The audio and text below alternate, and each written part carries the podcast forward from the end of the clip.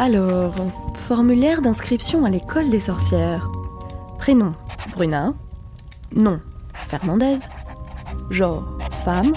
Âge, 32 ans. Profession, journaliste. Religion ou culte? Bah, rien. Bon, je suis mal parti, moi. Plus que sans religion, je suis disons terre à terre, sceptique. Je ne crois pas en un grand dieu barbu sur son trône, ni à la vie après la mort ou aux anges gardiens. Chez moi, on préfère Descartes, le philosophe, aux cartes de tarot de ma grand-mère, ou l'émission C'est pas sorcier à la sorcellerie. Tout comme saint Thomas, je dois le voir pour le croire, et le vérifier pour être vraiment sûr. Mais à l'image de beaucoup de gens de mon âge, j'ai pourtant téléchargé une application d'astrologie et je collectionne les cristaux. En fait, malgré mon scepticisme, tout ce qui est occulte, mystérieux ou merveilleux fait partie de mon quotidien. Je dis souvent que j'ai une bonne fée, je suis persuadée que les aliens existent, je fais un souhait en soufflant sur mes bougies, et lorsque je suis inquiète, je prie dans ma tête pour que l'univers me donne un petit coup de pouce. Évidemment, je ne suis pas la seule. Les humains se sont toujours tournés vers l'invisible pour expliquer l'inexplicable, se rassurer, voire même organiser des sociétés tout entières, avec plus ou moins de succès. Aujourd'hui encore, même si les pratiques religieuses diminuent, en tout cas dans le monde occidental, les petites croyances, traditions et rituels continuent de rythmer notre vie et d'alimenter nos imaginaires. Que dire par exemple du succès retentissant des séries et films de super-héros qui mêle science-fiction et magie, s'appuyant sur des mythes en tout genre.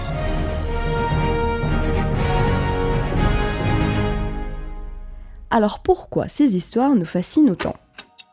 Vous avez 4 heures. Je plaisante, pas de panique, ici c'est moi qui vais faire les devoirs. Dans chaque épisode, j'essaierai de mieux comprendre une croyance, une superstition ou une pratique spirituelle sous le prisme des sciences, de l'histoire, de la pop culture, des phénomènes de société et des nouvelles tendances. À dos de licorne, je vais vous emmener à la rencontre d'astrologues féministes, de médiums connectés et autres chasseurs de fantômes sur YouTube. Parfois même illuminés par la pleine lune sur les coups de minuit, dans le rayon interdit de la bibliothèque, j'étudierai les livres poussiéreux pour essayer de devenir une sorcière. Pour vous, la formule est très simple. Il suffit de vous abonner sur votre plateforme d'écoute préférée, un petit clic sur play et hop, vous y êtes. Ajustez bien votre cap, enfourchez votre balai volant et apprêtez-vous à faire un voyage vers l'inconnu, comme par magie. N'oubliez pas le grimoire pour prendre des notes. Avouez que ça donne envie, non? C'est partout pour le podcast.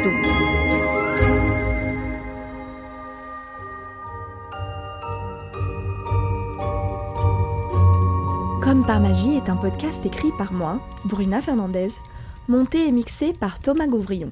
Retrouvez-nous sur vos plateformes de podcast préférées et sur Instagram, at comme par magie-podcast.